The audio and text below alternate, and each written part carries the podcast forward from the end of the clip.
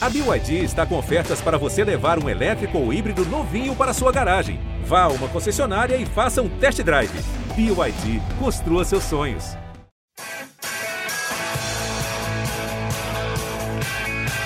Rolou para Cafu, para Raí, pro gol. E que gol! Partiu o Rogério, pé direito na bola, passou pela barreira. Gol! bola, posição legal. Mineiro bateu, bateu, bateu. Gol!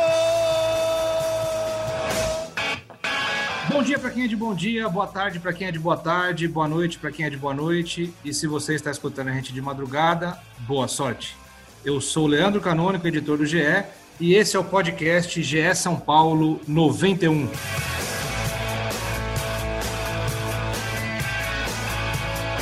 Vitória gigantesca do São Paulo sobre o Atlético Mineiro de São Paulo.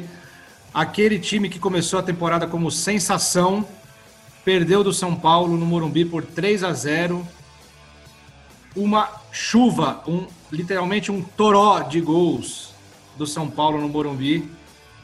Começou com Igor Gomes, depois com Gabriel Sara e Toró no finalzinho, entrou ali na reta final do segundo tempo e fez o terceiro gol do São Paulo, que concretizou uma vitória que o próprio Tietchan, eleito craque do jogo pela Globo, é, considerou gigantesca, gigante, enorme. E foi mesmo, foi uma derrota que, para lavar a alma, assim como a chuva do Morumbi, na quarta-feira à noite, uma vitória que recoloca o São Paulo no trilho depois de perder para o Corinthians, perder o clássico, mostra que o Diniz tem o elenco na mão, e a gente começa já hoje o nosso debate com a Gabriela Ribeiro, que conquistou a vaga aqui hoje com um trocadilho na internet, né? Um trocadilho com a chuva, um trocadilho com o Toró. Então a gente valoriza isso. Ela esteve no Morumbi na quarta-feira, viu de pertinho o show de bola do São Paulo. Que partidaça do São Paulo.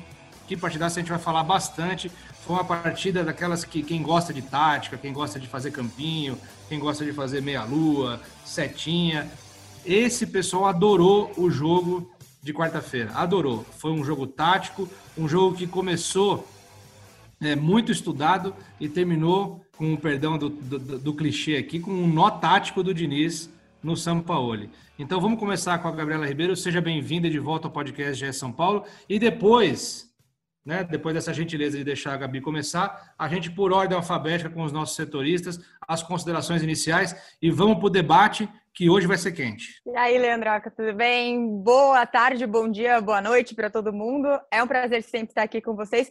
Quero dizer que eu me esforcei muito quando eu cheguei em casa, extremamente encharcada, para fazer esse trocadilho maravilhoso que me deu o direito de estar aqui hoje no podcast. Então, eu vou até ler o meu trocadilho, que você já fez a referência aqui, né, Leandroca? Mas eu tuitei assim: olha, a previsão dizia que não ia chover, mas o toró que caiu no Morumbi e agora estou aqui. Baita jogo do São Paulo, líder, muito líder do campeonato e quero contribuir aí com várias impressões do jogo, principalmente das reações ali, tanto do Diniz como do São Paulo, porque era um confronto muito esperado, né? Bom, Leandroca, já que por ordem alfabética, cá estou. Mesmo se fosse Dudu ou Edu, eu seria o primeiro. Aí você gostou dessa, né? eu sabia.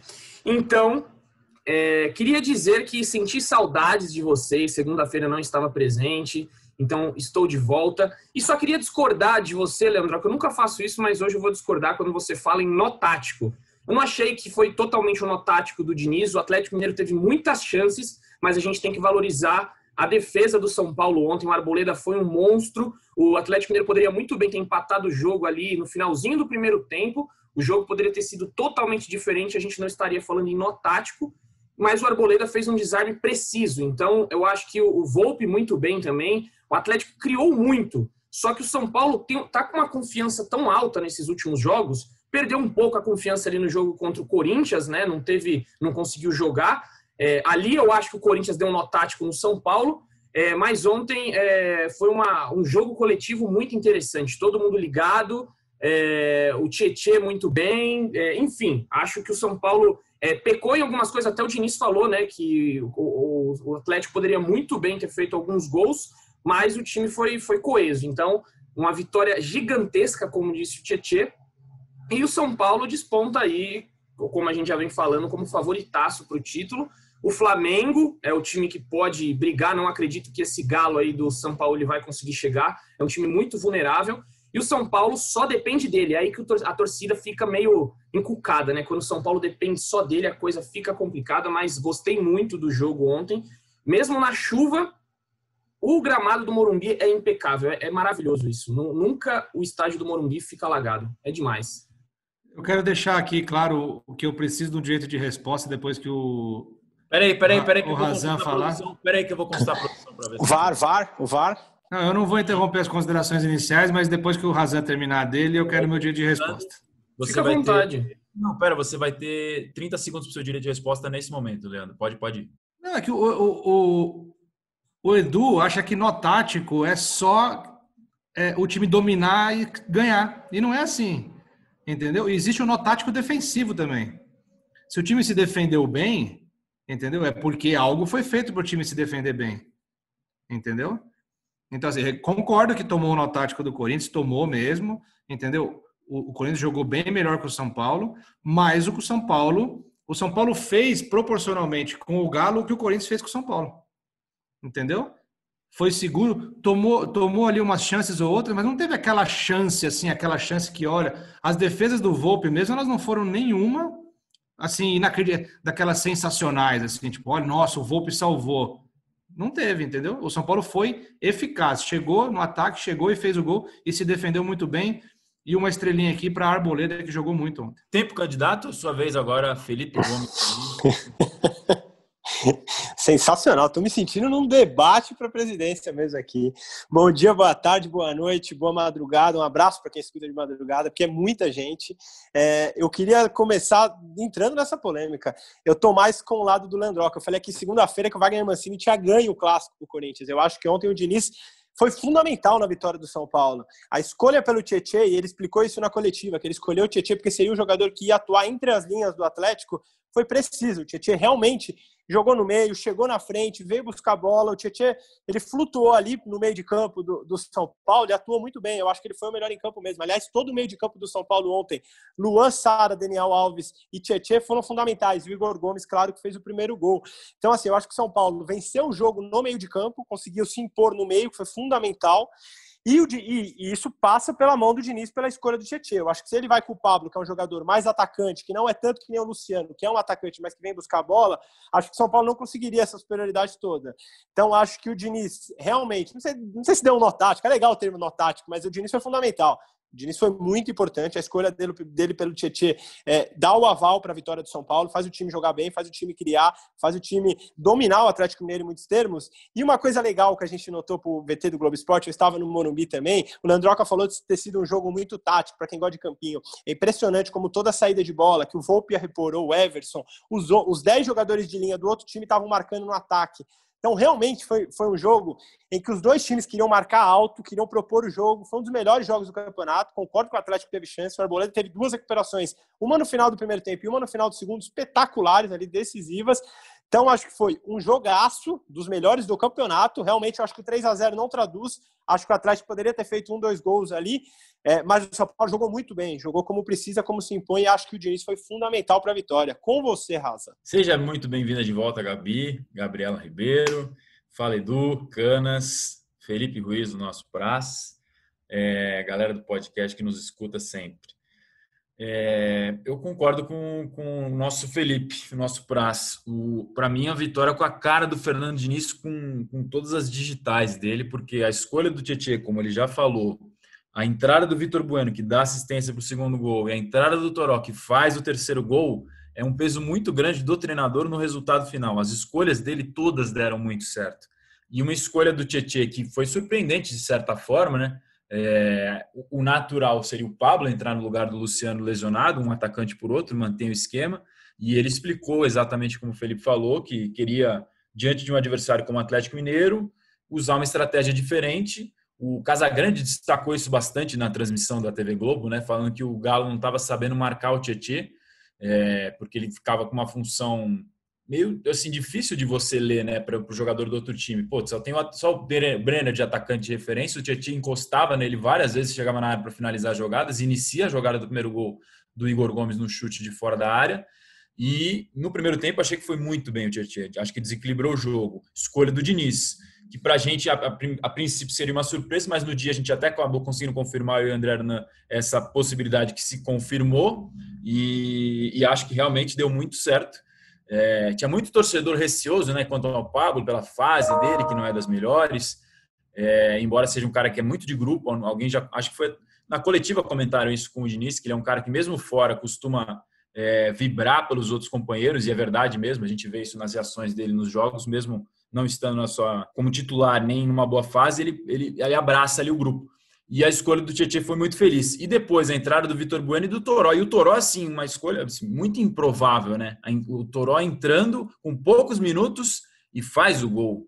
É, uma jogada que é característica dele desde a base, e com o próprio Cuca, que é o principal padrinho do Toró no São Paulo. Acho que foi o Cuca que mais investiu nele ali. Fez um gol parecido contra o Goiás, se eu não estou enganado, ele puxa para dentro, corta e bate. É uma característica dele puxar da esquerda para dentro e chapar cruzado no canto. Fez isso e saiu gol. Então, uma vitória com muito peso, muito mérito mesmo do Diniz. E, e, que é um peso gigantesco, como ele falou, são jogos que marcam, né? Vitórias assim, do líder contra o vice-líder.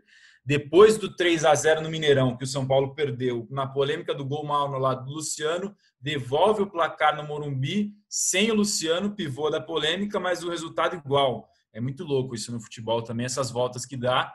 E o São Paulo é, abrindo sete pontos para o Galo, o Edu lembrou bem, né? O Flamengo tem jogos a fazer ainda, então pode dar uma encostada.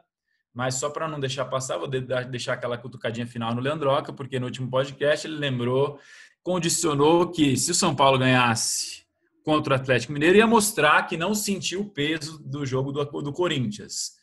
Se tivesse perdido, teria sentido então, Leandro? Como é que é? Explica pra gente aí. Cara, você me conhece há muitos anos já para é, embora eu seja acusado nas redes sociais às vezes de ter uma visão rasa de algumas coisas, mas você me conhece há muito tempo para saber que eu não eu não tenho é, é, essa superficialidade. O negócio comigo é muito mais profundo. Você é um cara profundo. Você é um, um cara, cara profundo nas coisas da vida não é simples assim, não é uma coisa está condicionada a outra. Eu não condicionei. Eu falei que a gente saberia o tamanho da derrota para o Corinthians, entendeu? Tá passando o caminhão do gás aqui, eu vou dar um mute é para não fazer um merchandising de graça aqui, né? Então, da peraí. hora, da hora, da hora, escutei daqui. Pronto, agora foi.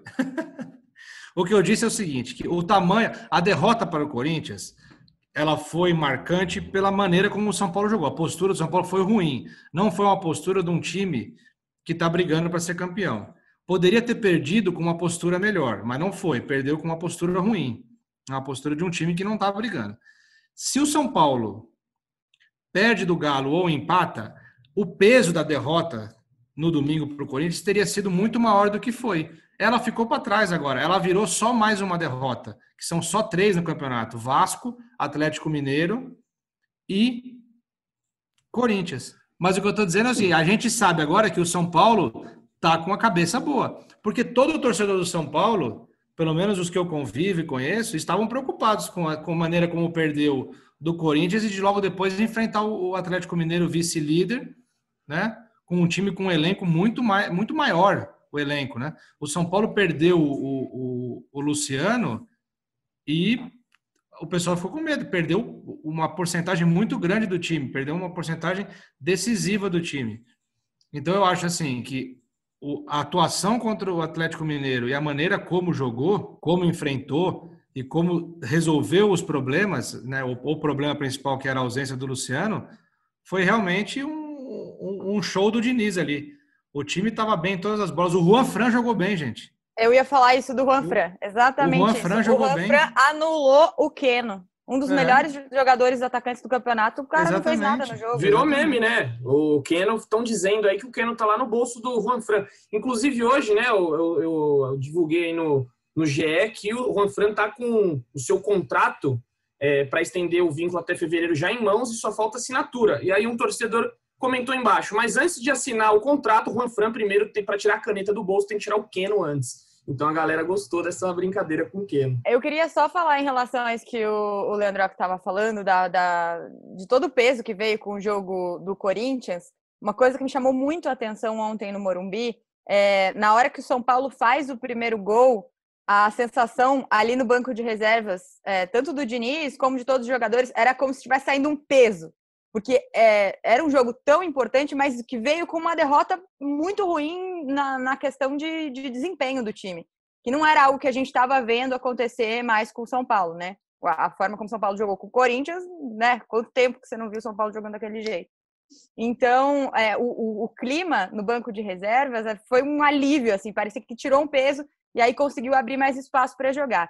E é, vocês estão falando né, que é muito mérito do Fernando Diniz nessa vitória. Eu vou além e falo que o, o segundo gol, principalmente do São Paulo, foi mérito quase que todo do Diniz. Por quê? Na hora em que o Volpe vai repor a bola, o Volpe estava pronto para dar um chutão. O Diniz ficou desesperado no banco. Falou: calma, calma, segura essa bola, segura essa bola e vai com calma. Olhou para todo mundo avisar ele. E aí foi que o São Paulo marcou o segundo gol. Então, acho que teve muito do trabalho de, de controle psicológico, que nem o Leandroca falou, a cabeça tá boa. E aí, cara, quando a cabeça tá boa, o negócio flui, né? Cabeça flui, corpo bem, corpo mente sã, né, Canas? Tem até, tem até um, um, um bastidorzinho que eu vou contar para vocês aqui, de, de quarta-feira à tarde, eu já estava trabalhando e tal, e quando o Razan deu a, a notícia do Tietê, eu mandei para o Ferrari, que é, que é o nosso... Carlos Augusto Ferrari? Carlos Augusto Ferrari. um abraço para Jaú aí, terra do Ferrari. e ele é no, nosso chefe aqui do site. Eu comentando com ele, falei assim: que fase do Pablo, hein? Tá perdendo a vaga por Tietê. E aí ele falou: o Diniz foi esperto. E falou, pô, ele vai povoar o meio campo, tal, essa coisa. Porque vocês sabem que eu não sou muito de tática, né, cara? Eu sou mais do, do lado humano. Ferrari é mais do tático. Do lado do coração, do lado do coração. Ferrari e aí depois o Diniz falou, tanto que hoje pela manhã ele mandou uma mensagem com a frase do Diniz, falou aqui, ó, a frase que eu te disse ontem, não a frase, né, o conteúdo. E realmente, assim, o, o Diniz foi muito bem nesse, nessa situação. O Tietchan jogou muito bem, ganhou até o craque do jogo ontem. É, assim, a atuação, assim, talvez tenha sido uma das melhores, ou se não a melhor atuação do São Paulo no Campeonato Brasileiro. Tietchan jogo... Ficou... Eu acho que foi a melhor. Teve o 4x1 contra o Flamengo, né? Teve o 4x1 contra o Flamengo, mas o 4x1 contra, contra o Flamengo, o São Paulo, o placar, a diferença deixou um, deixou um outro olhar ali, né? Você olha assim agora o resultado 4x1 no Flamengo no Maracanã, é outra coisa, assim, mas o jogo em si saiu perdendo, sabe? Teve dois pênaltis defendidos pelo Volpe, é uma outra, outra situação.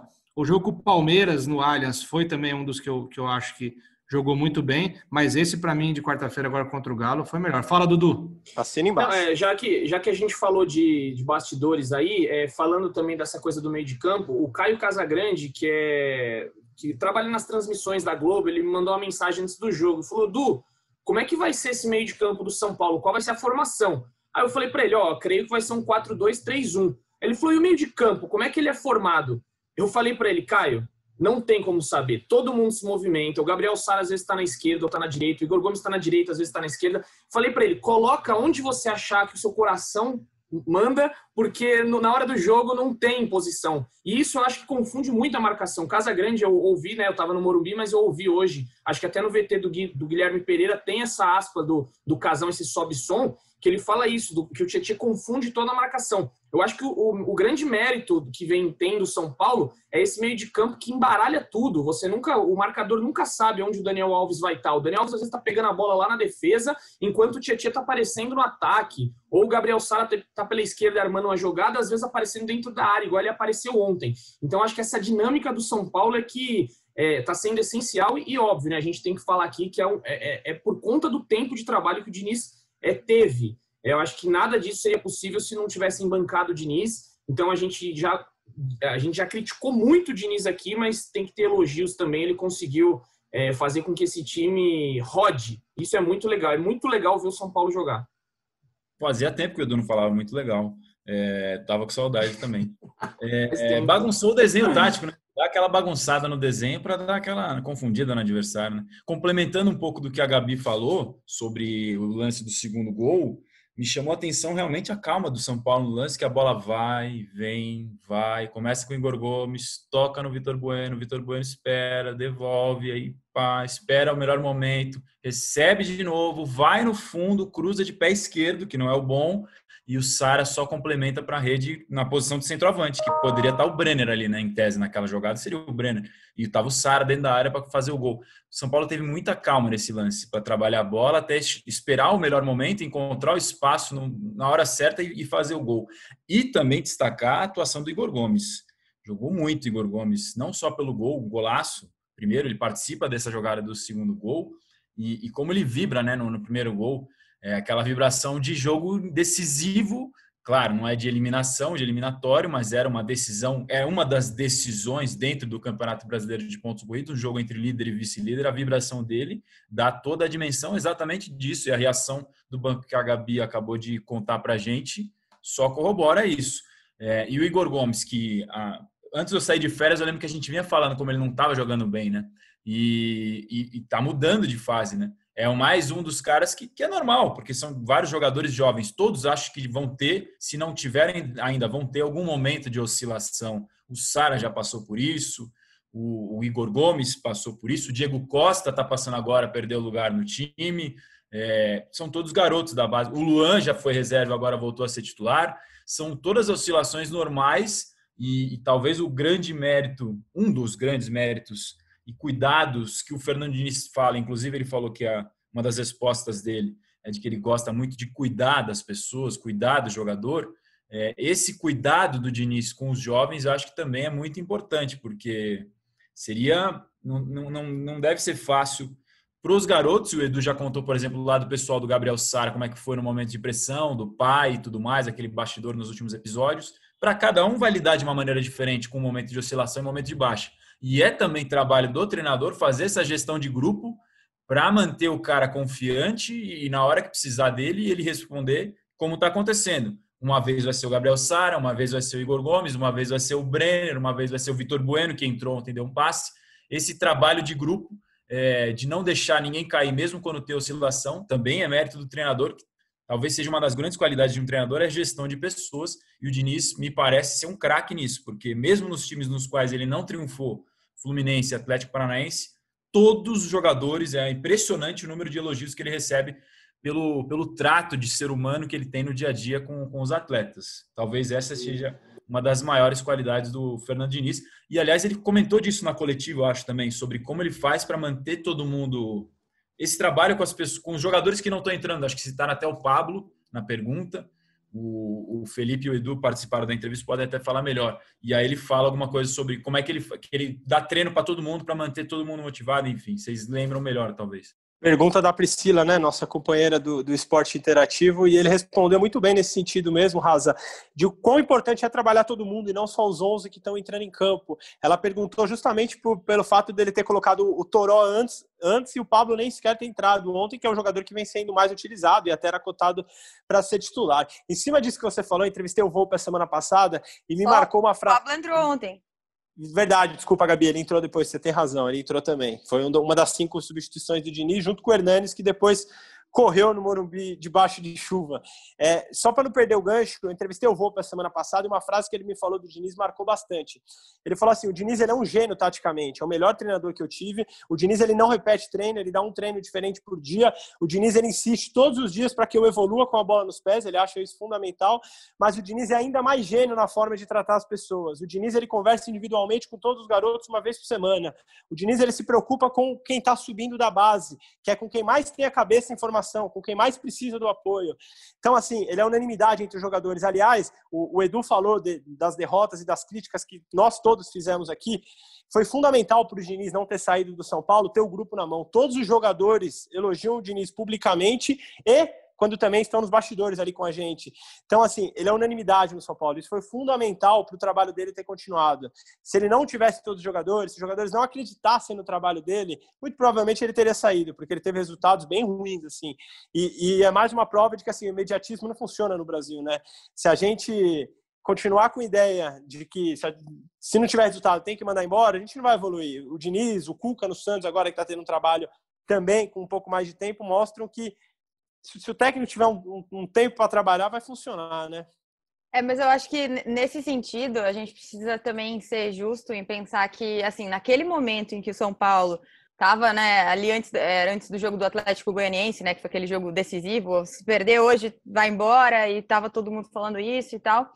É, é que o Diniz abriu espaço para corrigir coisas que, que eram muito problemáticas e que a gente apontava sempre falando quando falava do São Paulo e que foi inclusive algo que a gente elogiou hoje, que é o caso da defesa, né? É, ontem a, a, defesa do São Paulo funcionando super bem é, contra o melhor ataque do campeonato até então, que assim, ah, o Galo teve ali duas, três chances, se muito, né? Então, assim, ele teve a abertura, ele, ele, pessoalmente percebeu e entendeu que ele também precisava mudar naquele momento. Então, acho que o, o que faz parte do trabalho a longo prazo também é a disposição do treinador em mudar e corrigir os problemas, né? Porque não adianta também só o cara insistir naqueles, ah, não, essa é a minha ideia, esses são, né, se apegar aquilo e não corrigir o que não está funcionando. E no caso, o São Paulo agora conseguiu encontrar esse caminho. É, eu posso, se, você, se vocês me permitem, de novo falar de um cara aqui, de um jogador que eu sou extremamente fã do estilo dele e para mim ele tem sido um dos mais regulares, que é o Luan. Como o Luan joga bola. No último episódio que eu estava aqui, eu falei do Luan e repito, ontem ele quase fez um gol do meio de campo. Ele nunca fez um gol com a camisa do São Paulo e ele deu um chute que se aquela bola entra, imagina você, garoto, nunca fez um, um gol pelo São Paulo e faz um gol do meio de campo. Eu imagino o que passou na cabeça do Luan naquele momento. Mas é um cara que, para mim, é, é, é, um dos principais jogadores que é, dividiram a, a, a era é, críticas ao Diniz e elogios ao Diniz. Eu acho que se você vê a entrada do Luan no time, é bem a divisão de quando o Diniz era criticado e de quando ele passa a ser elogiado. Que o Luan ele, ele mudou completamente ali a forma de marcação no meio de campo. Ele tem sim uma qualidade de bola e a recomposição dele é, é muito boa. Ontem teve um lance que o Galo é, quase fez o gol, só que ele conseguiu um desarme e aí ele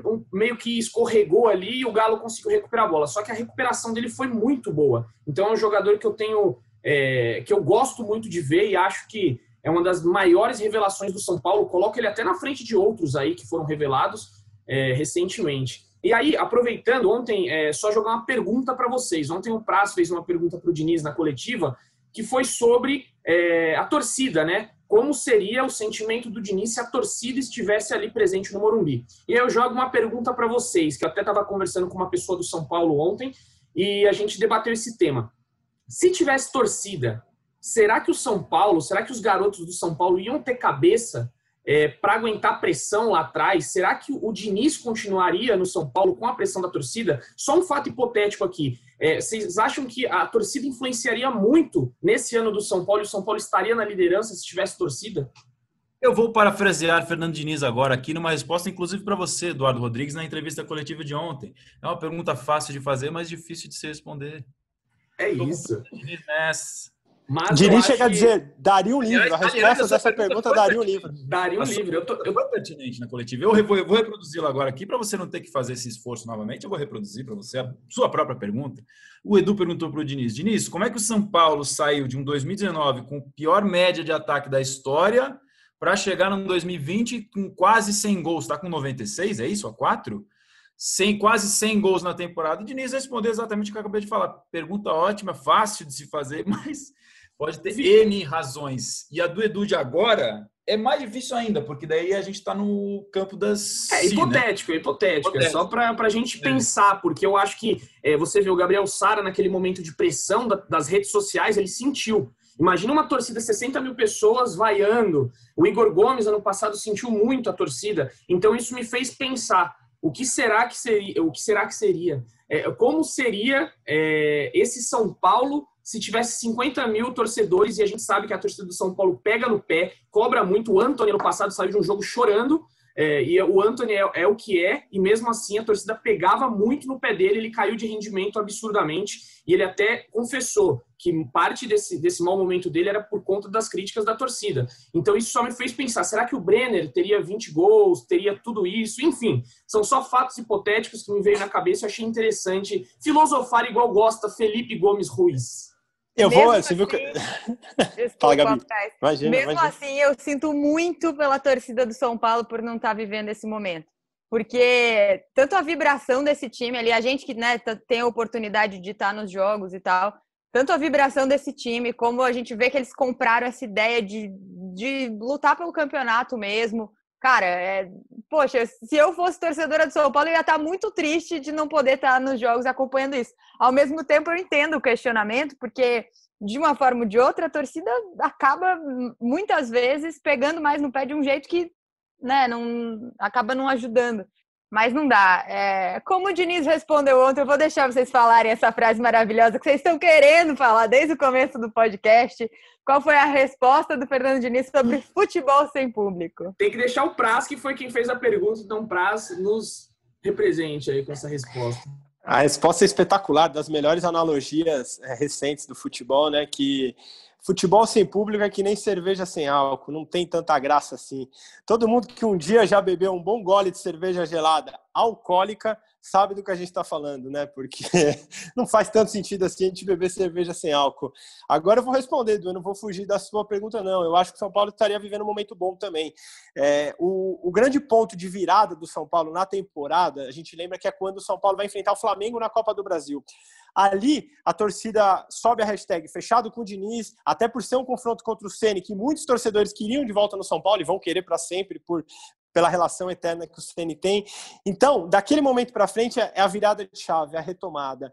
E eu acho que assim, a, torcida nas redes sociais dali para frente fechou com o clube. Eu acho que teria fechado dentro de campo também. É claro que é uma resposta embasada é, no, na minha convicção de que torcedor é tudo no futebol. Eu vi uma foto ontem espetacular do Messi dentro do Camp Nou, olhando para as arquibancadas vazias depois do jogo contra a Real Sociedad, da vitória por 2 a 1 O Messi talvez seja o jogador da nossa geração que mais tenha relação com a torcida, porque já foi aplaudido em vários estádios.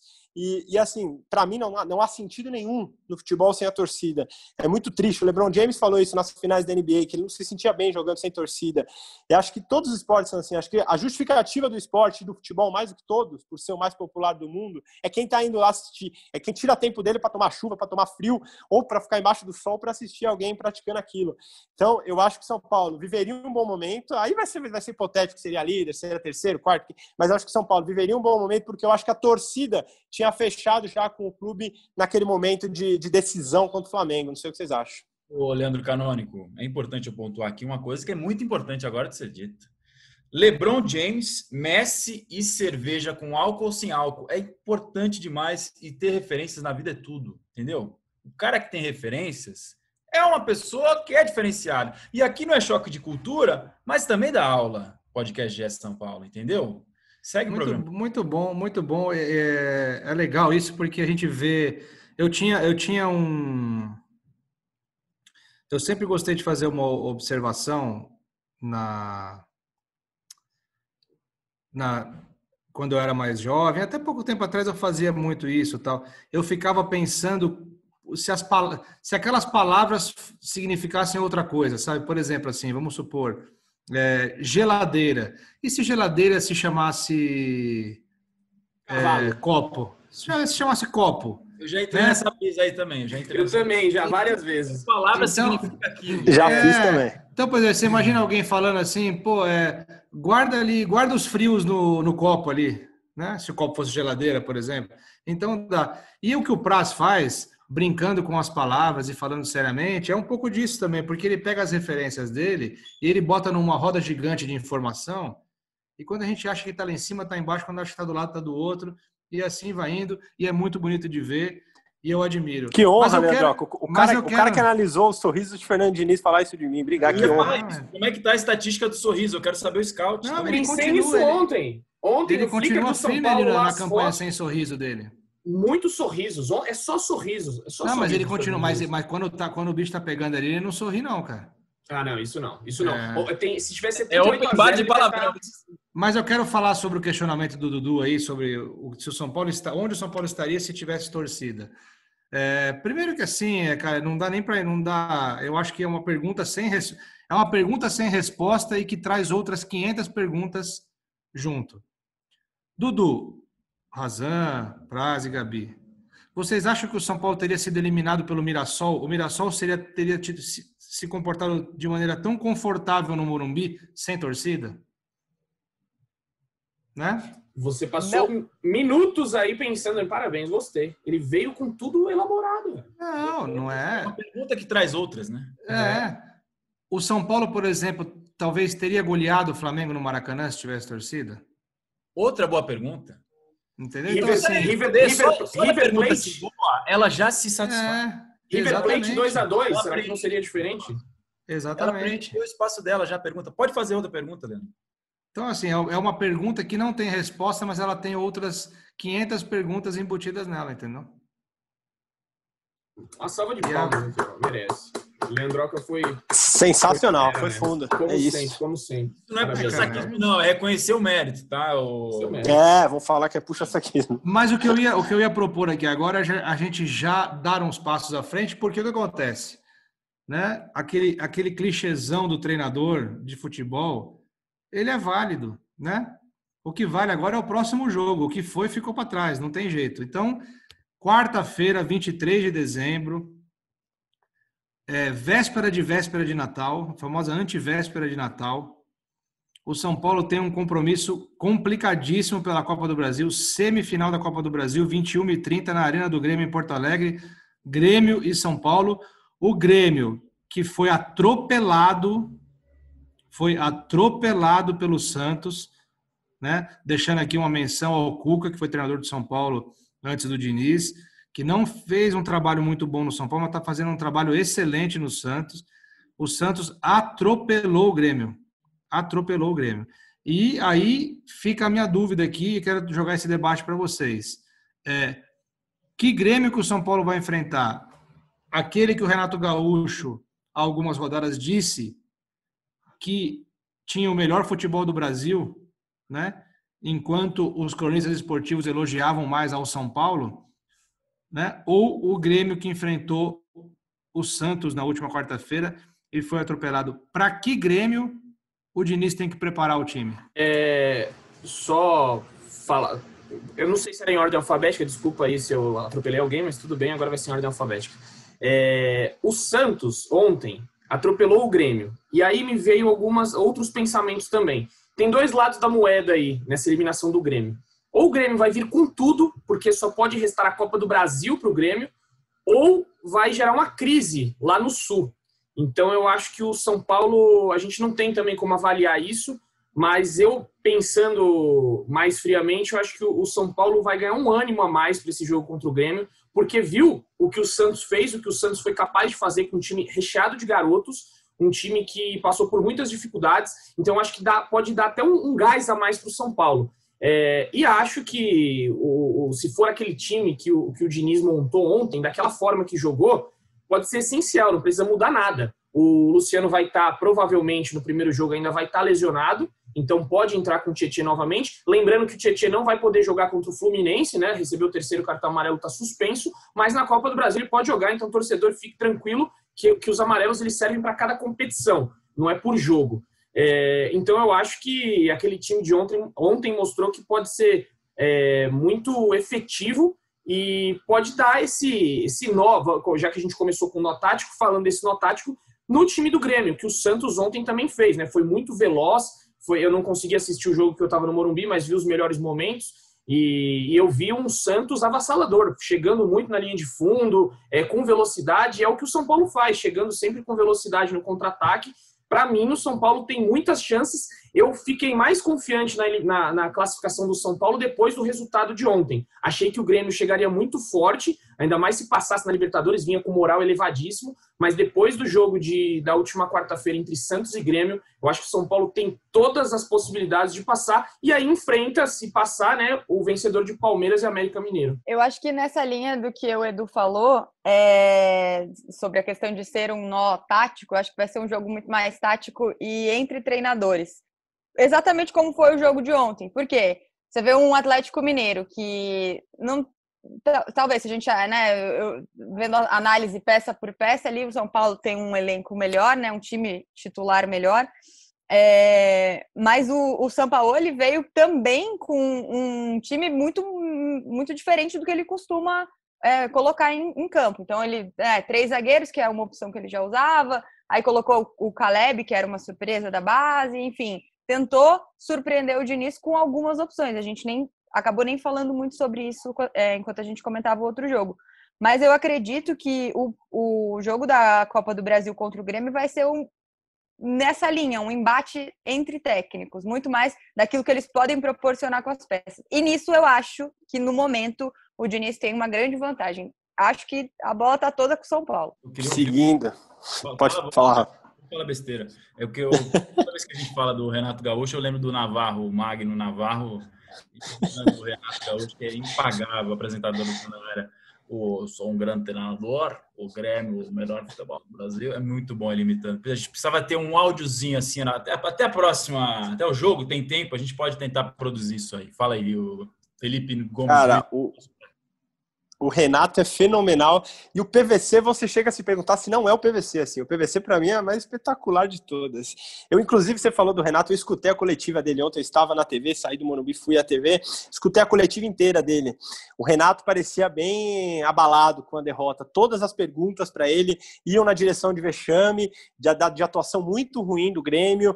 Então, assim, ele pareceu ter sentido o golpe, ter acusado. Ele falou de ah, amanhã é dia de virar página, mas ficou até nervoso com uma pergunta. Então, assim, claramente o São Paulo vai enfrentar um Grêmio abalado, vai enfrentar um Grêmio que tomou quatro do Santos. O Edu falou do começo do jogo, eu assisti ao começo do jogo na TV, foi impressionante, assim, das maiores blitz do ano no futebol, assim, o, Santos começou avassalador, foram 20, 20 minutos impressionantes, assim, só o Santos com a bola e criando e apertando a saída de bola e o Grêmio não conseguia jogar, assim, foi, foi bem impressionante.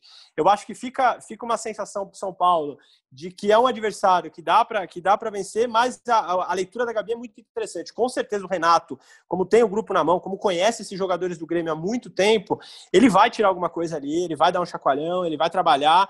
Então acho que acho que é um duelo muito interessante, um duelo vai ser um, um jogo muito legal de acompanhar esse São Paulo e Grêmio, Raza. Eu também acho que vai ser jogaço, é é porque assim, o fator mata-mata é sempre um imponderável, né? E por mais que o Grêmio tenha caído dessa maneira para o Santos nas, nas quartas da, da, Libertadores, é o que um pouco do, Edu, do que um dos lados da moeda que o Edu citou. É a última competição ali que resta, além do Brasileirão, que é pontos corridos. Então, talvez se eles se apegarem a esse lado da moeda, e o Renato falou, passou um pouco por cima disso na, na entrevista coletiva dele, de que eram três competições, agora tem duas, pode ser um, um, meio de se agarrar a alguma coisa, porque o Grêmio vinha jogando, vinha se recuperando, né, no, no Brasileirão, mostrando uma evolução no futebol. E, mas claro, é o que eu falei, o mata-mata é, é um campeonato à parte, então é muito imprevisível, eu acho. Mas o São Paulo pode esperar um confronto duro, eu acho. Não, não deve imaginar que vai ter moleza, porque o Santos, porque assim, o Santos foi superior nos dois jogos do Grêmio. No jogo na Arena do Grêmio, o Santos já merecia ter vencido. Foi um jogo com empate 1 a 1 com pênalti no último minuto do acréscimo do segundo tempo. Um pênalti com VAR, enfim, um jogo, jogo tenso de Libertadores, como costuma ser. E no jogo da volta, o Santos também superior, e aí essa, essa superioridade ficou bem refletida no placar. Mas nos dois jogos, no geral, o Santos mereceu, e o próprio Renato, inclusive, reconheceu isso com todas as palavras. É, mas eu acho que para o jogo do São Paulo e Grêmio, eu acho que zera tudo. Não dá para imaginar que vai ser a mesma coisa, porque são competições diferentes, é, adversários diferentes e com esse fator. Se, se o Grêmio cair da Copa do Brasil, só sobrou o brasileiro. E talvez a Copa do Brasil seja a única possibilidade real maior de título para o Grêmio na temporada. Já que ninguém quer falar nada, né? Eu falo aqui é, que o Leandroca. Um bolão aí, né?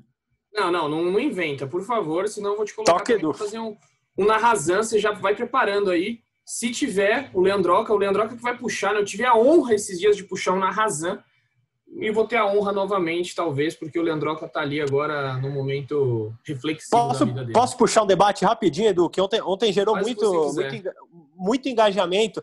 Quem foi o melhor em campo? eu para mim foi o Tietchan, mas assim, muita gente falando que acha que é o Juan Fran, teve gente falando que é o Daniel Alves, tem gente falando que é o Igor Gomes, que fez o primeiro gol e realmente jogou muito bem. O Losetti, por exemplo, falou para mim que acha o Igor Gomes melhor em campo e o segundo bem distante. Eu já não eu... acho, eu acho que São, São Paulo coletivamente foi muito bem e teve vários destaques. Para mim, o melhor foi o Tietchan. Vocês têm um, um, nome aí? É, eu acho que o Igor Gomes. Fernando um Diniz. Um dos, dos seus. É, pode ser, mas. Foi bem, Leandro. É. Por que você não falou Fernando Diniz ontem, então, Praz? Você, você se contradiz, cara. Você quer ficar é que puxando está... o saco do Leandro. Você quer é, ficar puxando está... o saco do Leandro. Estava analisando, estava analisando os 11 jogadores de campo. Ele falou em campo. Falei em campo, exato. Obrigado, Gabi.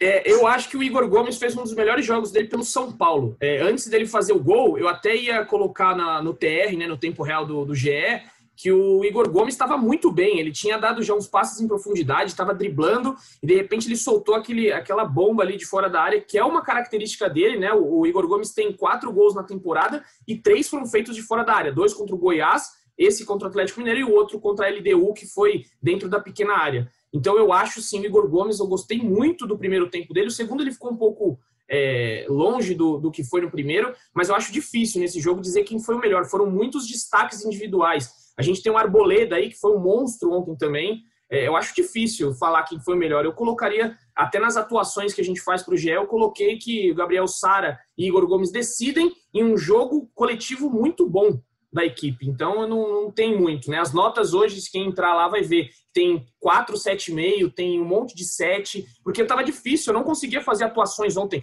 Ah, esse aqui não dá para dar uma nota 6 porque ele foi, foi igual o fulano. Tava difícil ontem, realmente foi um jogo coletivo muito bom. O Brenner que destoou, né? Vamos falar da parte negativa. O Brenner ontem recebeu um 5,5 meu, porque eu achei ele muito fora de órbita, até saiu muito irritado. As imagens da transmissão da Globo pegaram ali o. Cara, o por um momento eu Cara, eu fiquei. O professor Eduardo reprovaria o Brenner, então, é isso? Não, eu fiquei pensando. Eu falei, cara, por que, que o Edu mandou cinco e-mails pro Brenner, cara? Eu fiquei pensando aqui. É. Foi muito mal. Cara, Aí eu falei, cara, é cinco e-mails, ele disse cinco e-mails, e-mails, cinco e-mails, correios eletrônicos.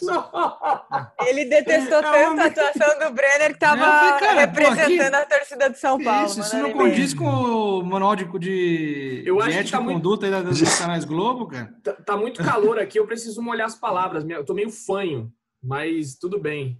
Mas é não, isso, né? eu acho que o Brenner é o destaque negativo. É, não. Também achei tudo que foi... bem, tu, Desculpa, Razan, mas tudo bem que o Praz levantou o debate do destaque positivo, né? Aí o Edu já vai e pá. Lógico, mas enfim. Que, a gente sempre é... tem que ver o meio copo vazio e o copo meio cheio. É um jogador box to box, né? Faz a defesa e o ataque. É isso, é isso. eu concordo, eu concordo com o Edu falando do Igor Gomes. É, Para mim foi o melhor jogador. Só faço um adendo da, da reação do Tietê quando ele descobre que ele é eleito o melhor em campo no, na votação da Globo. E ele, ele olhou assim e falou assim: Nossa, finalmente eu tô ganhando um troféu. Tipo, ele realmente ficou muito feliz com a atuação dele também. Foi super legal, super carisma a reação dele ali. E ele até comentou isso na, na entrevista, né? No comecinho, ele fala, pô, acho que só para ter que jogar no ataque, né? Alguma coisa assim, ele falou. É isso, é, ele falou que cada. É, que, ah, é por isso que atacante sempre ganha. Acho que eu tenho que jogar mais no ataque, mas fico feliz, quero jogar mais no ataque. Boa. É, eu também. O, eu não lembro se foi a torcida. A torcida elegeu o Igor Gomes, os comentaristas acho que votaram no Tietchan. Acho que foi alguma coisa assim. Posso estar enganado, mas eu lembro que alguém mencionou o Igor Gomes também na transmissão. como, como um Peraí, que eu tenho, eu tenho esse detalhe aqui, porque o craque do jogo, como você sabe, é feito pelo GE, né?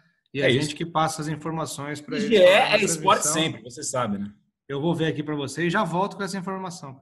Enquanto você vai checar essa informação, eu vou trazer outra informação que foi dada, inclusive, na transmissão pelo Felipe Brizola, e é importante porque a gente passou por cima Mas dela. Mas pera, pera, pera, pera, pera, pera, pera, porque esse é o próximo assunto, a gente já vai caminhar para o fim com ele, porque já entra em bastidores, já entra em ah, política, e eu tô aqui com a informação... Se fosse eu, ah, o Eduardo acaba com o roteiro, blá, blá, blá. Ah, é, esse programa aqui, olha, tá... para ele caminhar para o final, querido, eu não tô tá atropelando. Complicado, tá complicado. Deu a deixa. Tá complicado. Razan, Razan, fecha o microfone, por favor, e deixa que eu falo agora para você não atrapalhar o nosso roteiro. Beleza, Eduardo? Obrigado, tá bom assim? você. Olha lá, aqui, ó. Igor Gomes, 30,41%, Tietê, 20,98%, Daniel Alves, 18,88%, os três primeiros colocados do craque do jogo. Que lembrando, o primeiro é a escolha, né? O Igor Gomes, no caso, foi a escolha do público, e aí os comentaristas votam, cada um tem um voto. Então são três votos no total, do público e dos dois comentaristas. É isso. Inclusive chegaram a me perguntar, pô, mas a, a torcida votou no Igor Gomes e o Tietchan foi eleito. Exatamente para não ter aquela trollagem, né? Que já sabemos que a internet não perdoa, e ficarem votando só em cara que não entrou em campo, e aí você vai ter que dar o troféu para alguém que não entrou em campo. Justamente para isso tem que ter o voto dos comentaristas, que é a opinião técnica, para equilibrar a balança e não ter esse risco. É, mas aí, acho que para quem fosse, estava bem entregue, esses, esses dois aí jogaram bem mesmo, além do, do Sara que o Edu falou, Arboleda, enfim. Mas eu tô com a Gabi, acho que o Igor Gomes foi melhor também. E se eu puder trazer informação, o Leandro autoriza, senão ele me veta aqui, porque ele tem Não, esse. Cara, o, o caminho é livre para informação, cara. Então a informação tem prioridade. Chamou, falou. O Brizola chamou e falou na transmissão, durante o, o jogo do São Paulo contra o Atlético Mineiro, é, da, do convite que o Júlio Casares, presidente eleito, aliás, foi pela primeira vez no Morumbi, assistiu o jogo no estádio, né? De, depois que foi eleito na eleição no último sábado, lá no Salão Nobre do Morumbi. Viu o jogo no camarote do Leco, do atual presidente. Aliás, os dois estão tendo que conversar frequentemente, porque começou o governo de transição e o Edu tem até um, alguns detalhes sobre isso, pode falar um pouco mais depois. E pela primeira vez ele foi no estádio ver o jogo. É, o Brizola trouxe informação que eu, ele e o Leonardo Lourenço, nosso Leozinho, que hoje nos abandonou nesse podcast, é, sobre o convite que o Casares fez ao Raí para ele permanecer no cargo de diretor executivo de futebol até fevereiro, como o próprio Raí tem e já externou esse desejo ao Paulo Vinícius Coelho, nosso PVC, no blog dele, deu entrevista dizendo que gostaria de terminar esse ciclo na direção de futebol do São Paulo. Então o convite foi feito, o convite é exclusivo ao Raí e pessoal ao Raí, é, para ele permanecer até fevereiro.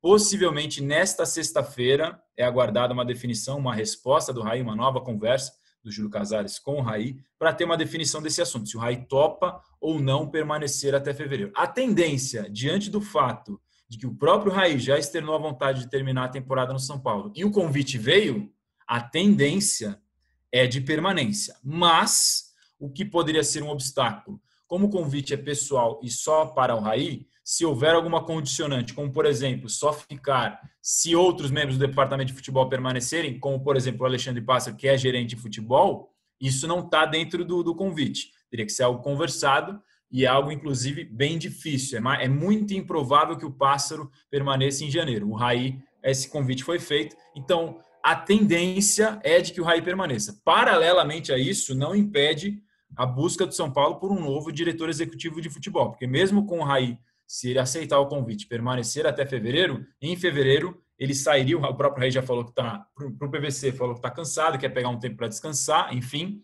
terminando esse ciclo, ele ficaria um tempo off, e o São Paulo, por meio do Júlio Casares, está conversando com nomes do mercado para definir o seu novo diretor executivo de futebol. A gente já falou aqui em alguns dos episódios, mas eu repito, dois dos nomes que já teve conversas, um é o Rodrigo Caetano do Internacional, com quem a conversa chegou até a ser mais avançada antes até das eleições. Outro, André Zanota, que trabalhou no Grêmio, no Santos, no Esporte e agora está no FC Dallas dos Estados Unidos. É, são dois dos nomes que foram conversados. Esse, de fato, houve alguma conversa, seja um primeiro contato, seja uma negociação mais avançada com esses dois, já teve. Outros nomes são analisados também, mas esses dois já teve algum tipo de conversa. Nesse novo departamento de futebol de São Paulo, que vai ter um diretor executivo de futebol do mercado, um coordenador técnico, que é o Murici Ramalho, já foi anunciado e confirmado, e na base vai ter também um diretor executivo de mercado é, que provavelmente trabalharia com o Pedro Ismânia, que é o coordenador das categorias de base do São Paulo atualmente, que, diga-se de passagem, tem um enorme trabalho muito bem feito nos últimos anos. A base do São Paulo vinha sendo a única salvação. A gente já fez várias matérias né, sobre como a base era o inverso do time profissional. A base acumulando títulos, revelando jogadores, time profissional na fila e aumentando dívida. Então, esse é o, o organograma, digamos assim, do, do Não, Só uma coisinha, né, Razan? Desculpa até te interromper aí, né? A gente que até, inclusive no podcast de São Paulo, falamos várias vezes, né? Se tivesse aquela busca por aquela, aquela nuvem lá do, das coisas mais citadas, a gente sempre bateu muito aqui na falta de retorno esportivo que a base do São Paulo dá no profissional, né? Se ganhar algum título agora nessa temporada aí 2020 que termina em 2021, vai ser aí um, um, uma resposta em grande estilo, né? Com um time recheado de jogadores formados na base. Exatamente. Cinco, eram cinco, agora são quatro, né? Era Diego Costa, Luan, Gabriel Sari, Igor Gomes e Brenner. O Diego Costa perdeu a vaga para o Arboleda, mas seguem sendo quatro. Tem até uma foto que é muito boa do, do São Paulo, não lembro se é do Érico ou do Rubens Kiri, do fotógrafo, que fazem os registros do dia a dia. O Érico Leonan, que trabalha no site oficial do São Paulo. O Rubens Kiri é o fotógrafo do clube uma foto de um treino do São Paulo, que é o Diniz, conversando com esses, exatamente esses cinco garotos da base, que eram os titulares naquele momento, o Diego Costa não mais. Diego Costa, Luan, Gabriel Sara, Igor Gomes e Brenner. E você pode ver, é, a gente já falou o nome de todos eles aqui, hoje, só hoje, sem ser o Diego Costa que virou reserva, porque são, são titulares e protagonistas, cada um nas suas posições, cada um nas suas funções. O Luan, o Edu sempre destaca, o, o Brenner, não precisa nem falar, é o artilheiro disparado do time, o Gabriel Sara me parece que é tipo um motorzinho do São Paulo. É impressionante como ele joga e faz o time jogar e bate muito bem na bola. E se mostrou um ótimo cobrador de faltas que há tempos talvez o São Paulo não tivesse, desde o Hernanes, naquele 2017 que ele foi decisivo.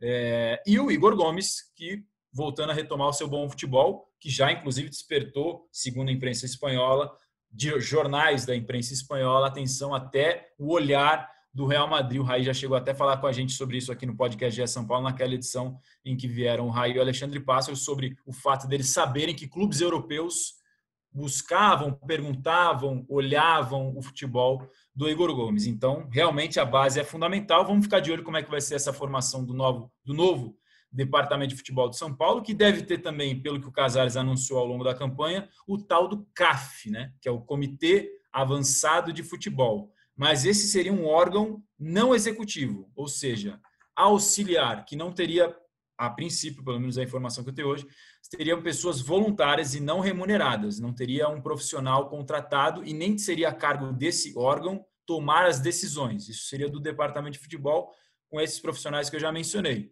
Mas esse CAF poderia participar do processo de alguma maneira, dando informação e tal. Durante a campanha, o Casares falou que gostaria de ter pessoas da área médica, é, de finanças, ex-jogadores. E nesta quinta-feira, enquanto estamos gravando, né? Nesta quinta-feira, não estou perdido, é o tal do dia do TBT nas redes sociais, quinta-feira, no Seleção Sport TV, o Galvão Bueno participou do Seleção Sport TV e falou de que o Kaká, ex-jogador de São Paulo, ídolo da torcida, último brasileiro melhor do mundo. Aliás, ele até postou uma foto bem legal sobre isso dele com o Messi momentos antes do anúncio de 2007, quando ele foi eleito melhor do mundo. Messi, Cristiano Ronaldo e Kaká sentados juntos numa antessala ali.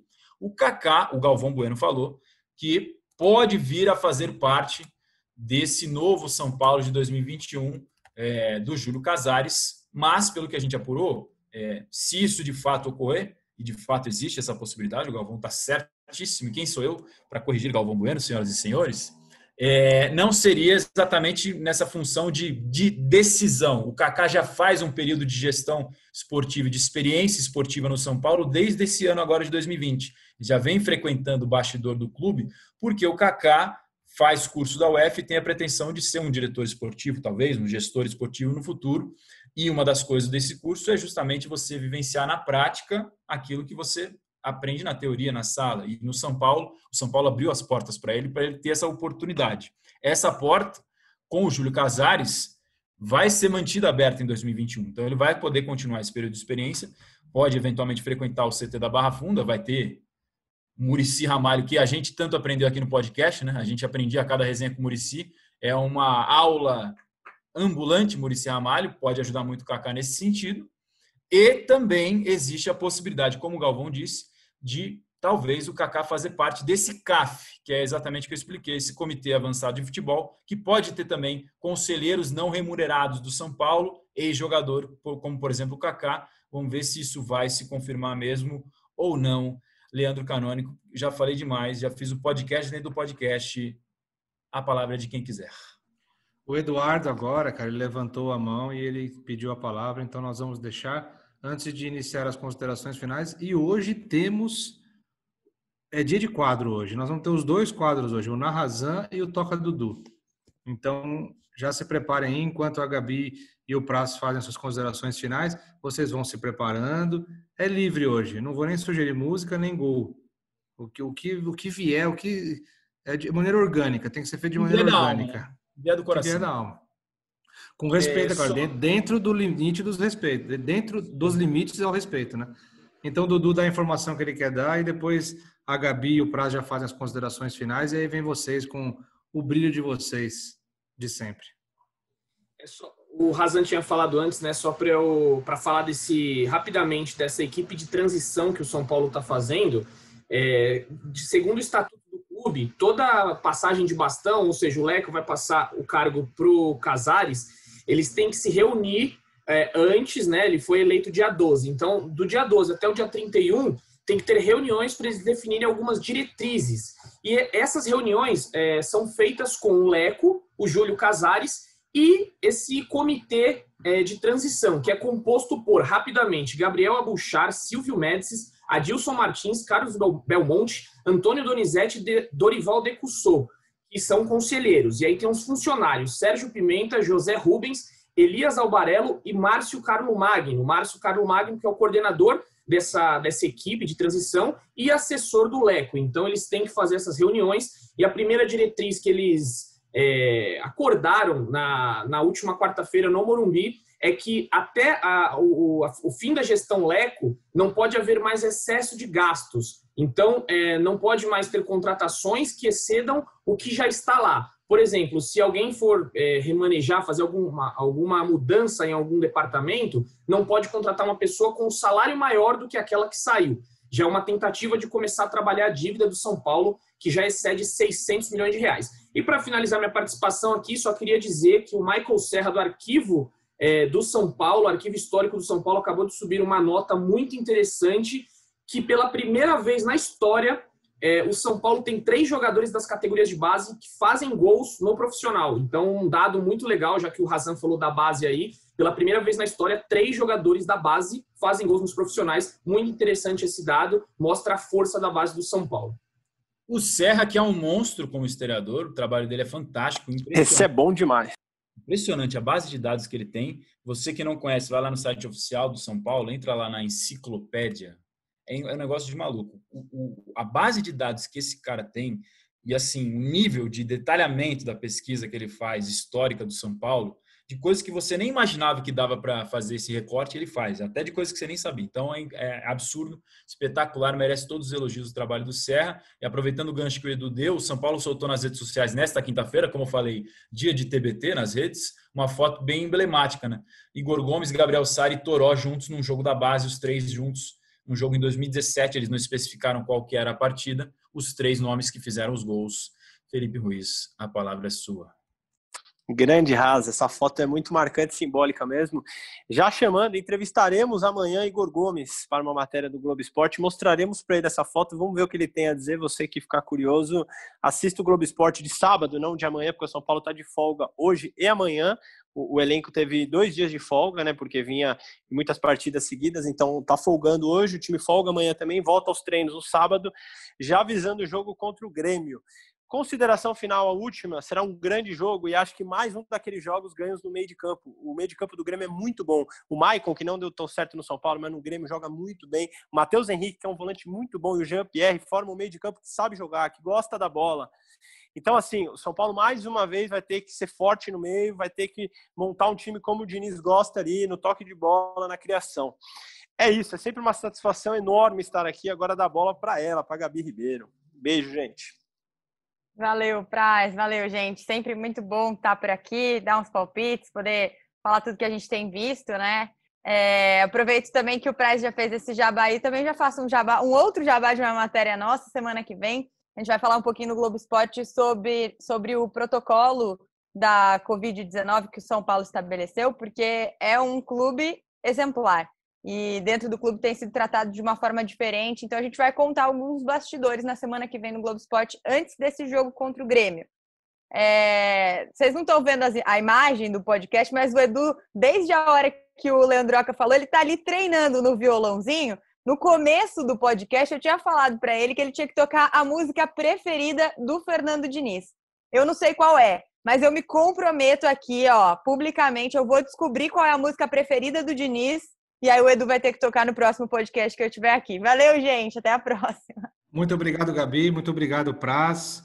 Vocês, como sempre, enriqueceram muito o debate. E eu contar, eu acho que eu já contei essa história aqui, né, Praz? Você falou que jogador que gosta da bola, né? Eu sempre gostei da bola, cara. Sempre, sempre gostei. Gostava tanto, cara, que meu pai, quando foi me ver jogar, ele falou assim: filho, é o seguinte, você precisa ser o dono da bola.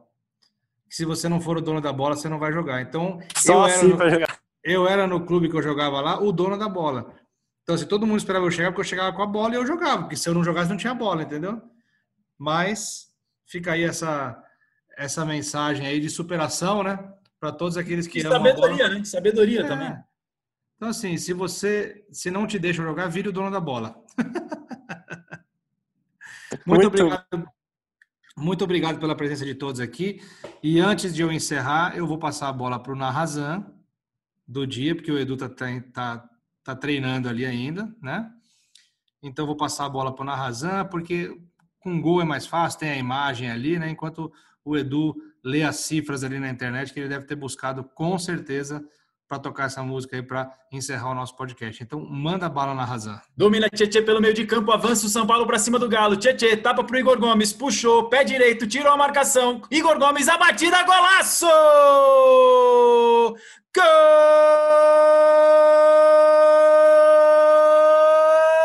Golaço do São Paulo! Igor Gomes é o nome dele. Puxou a marcação do meio para a direita, abriu para o pé bom, soltou uma bomba. Pancada indefensável, que golaço do São Paulo. Tá aberto o placar no Morumbi. No detalhe para você, o Tietchan arrancou no meio de campo, confundiu a marcação, levantou a cabeça, tapinha pro Igor Gomes, puxou pro pé direito, soltou a bomba. Não deu para buscar. No fundo do gol, São Paulo 1. Um. Atlético Mineiro zero. Muito bom, cara, muito bom.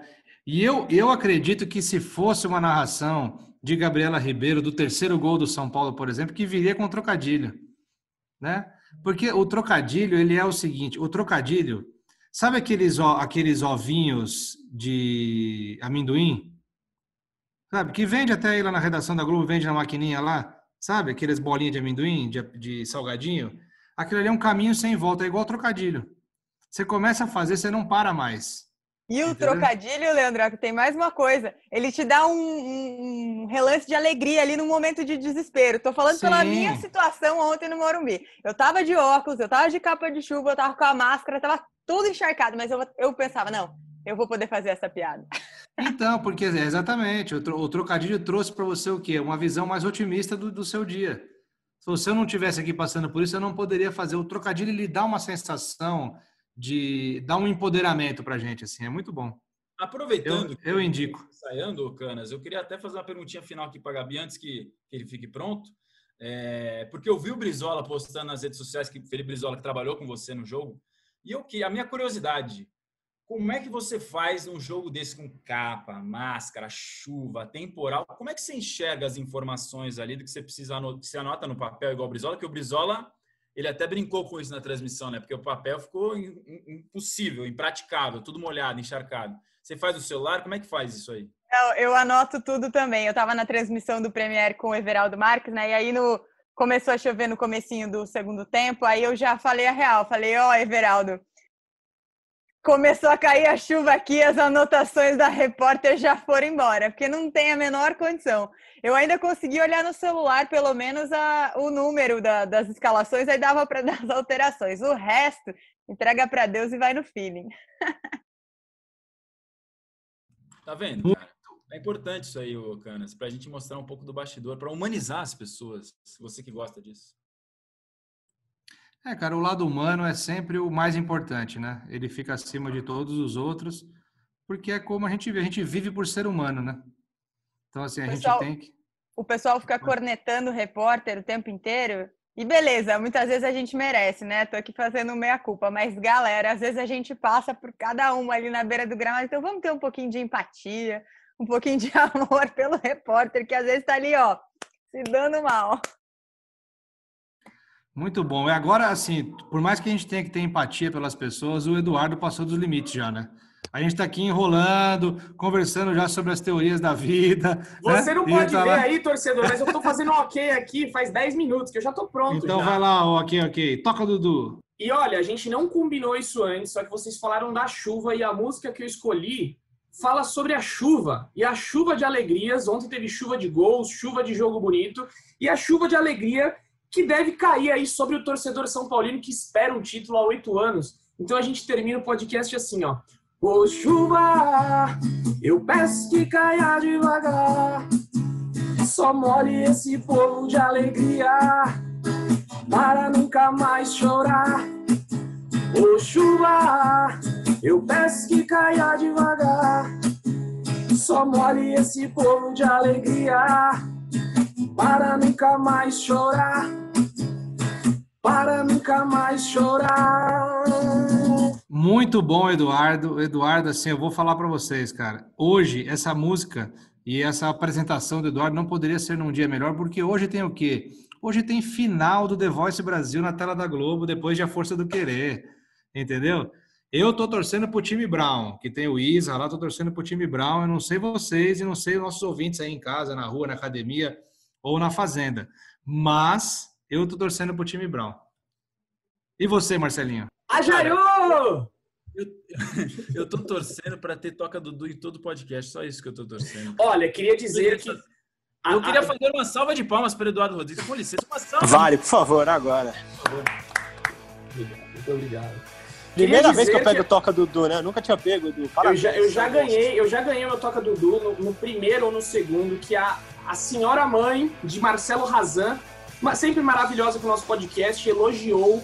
Depois ela até, até me chamou lá no. Acho que ela viu lá que você posta muito, né? Foi no meu Instagram e falou: Dudu, parabéns. Eu falei: olha só, sua mãe é maravilhosa. Ouvi, ouvinte assídua. Ouvinte assídua aqui do podcast GE São Paulo. Um, abraço pra ela, um beijão. E já fica o convite, então, para Dona Rosa Maria, correto? Fica o convite para Dona Rosa Maria no podcast GE São Paulo 100, que vai ser especial, né? Ele vai ter pelo menos, ele vai ter no mínimo 100 minutos. Já estou acertando isso com o Leon, ele não sabe, mas já estou acertando com ele. Então vai ter no mínimo 100 minutos. Então no podcast GE São Paulo número 100, a Dona Rosa Maria, que nos presenteou e, presenteou o mundo com esse ser humano maravilhoso que é Marcelo Razan. Podem criticar, sim. A gente aqui elogia um ou outro porque a gente se gosta. E que, que mal tem em a gente elogiar quem a gente gosta? Às vezes a gente elogia quem a gente não gosta por um bom trabalho, imagina quem a gente gosta.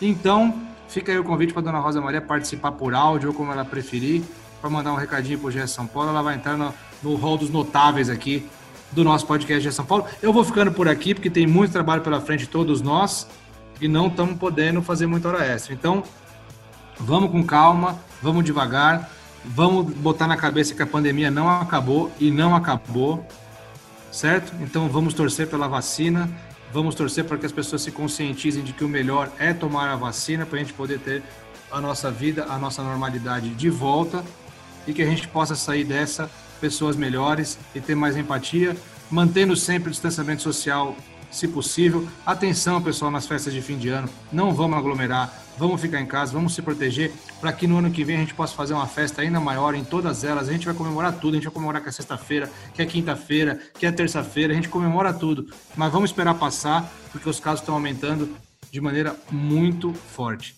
Então, aquele tripé da segurança contra a Covid, distanciamento social, álcool em gel e máscara. Correto? Vamos para frente e sempre com pensamento positivo. Eu sou Leandro Canônico, editor do GE. Esse foi o podcast GE São Paulo 91 e a gente volta agora depois da semifinal com um presentinho de Natal para vocês no dia 24. A gente volta para comentar e para analisar Grêmio e São Paulo pela semifinal da Copa do Brasil, 21 e 30 na Arena do Grêmio, em Porto Alegre.